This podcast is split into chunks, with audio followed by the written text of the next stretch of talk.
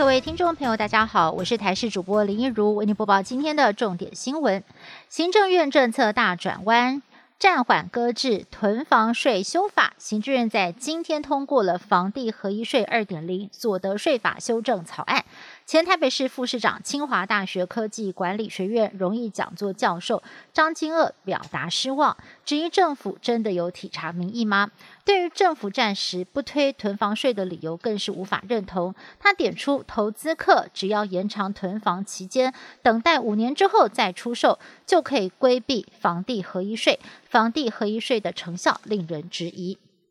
我国目前正逢五十六年来的大旱，经济部长王美花日前表示，科学园区可以凿井取水。新竹科学园区管理局长王永壮在今天在立法院答询的时候表示，竹科的环评不允许取地下水。立委表示，科学园区占我国 GDP 的百分之十五，呼吁科技部要协助做好长期抗旱的准备，除了开源也要节流，另外要在电力方面提供协助。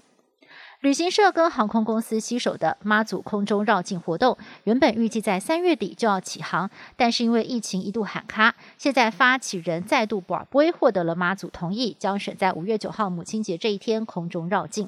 旅行业者规划妈祖绕境经典的钻轿底将选在起飞前，在桃园机场候机室进行，等班机飞上空中之后，也会有祈福或者是诵经等等的相关活动。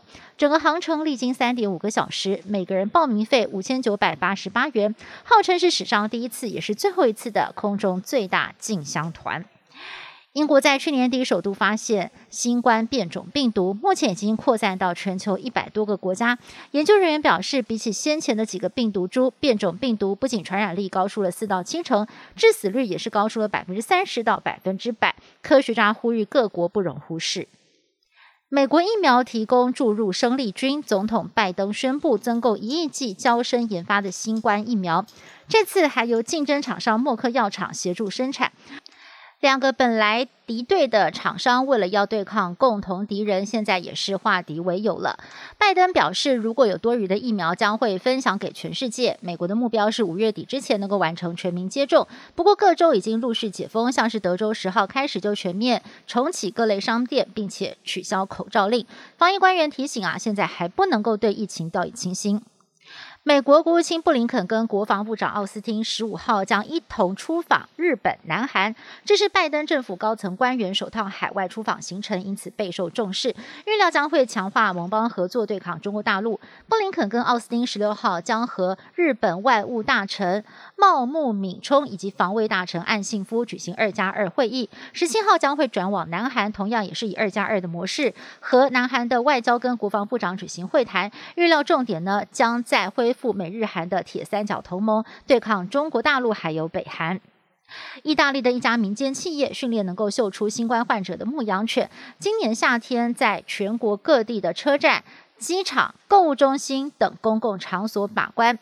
防范疫情卷土重来，在过去的一年之内，不少国家都做过类似的实验。经过训练的牧羊犬，正确揪出新冠患者的比例高达了百分之九十四。不过，在公共场所的难度上大了不少，能否真的派上用场，还有待观察。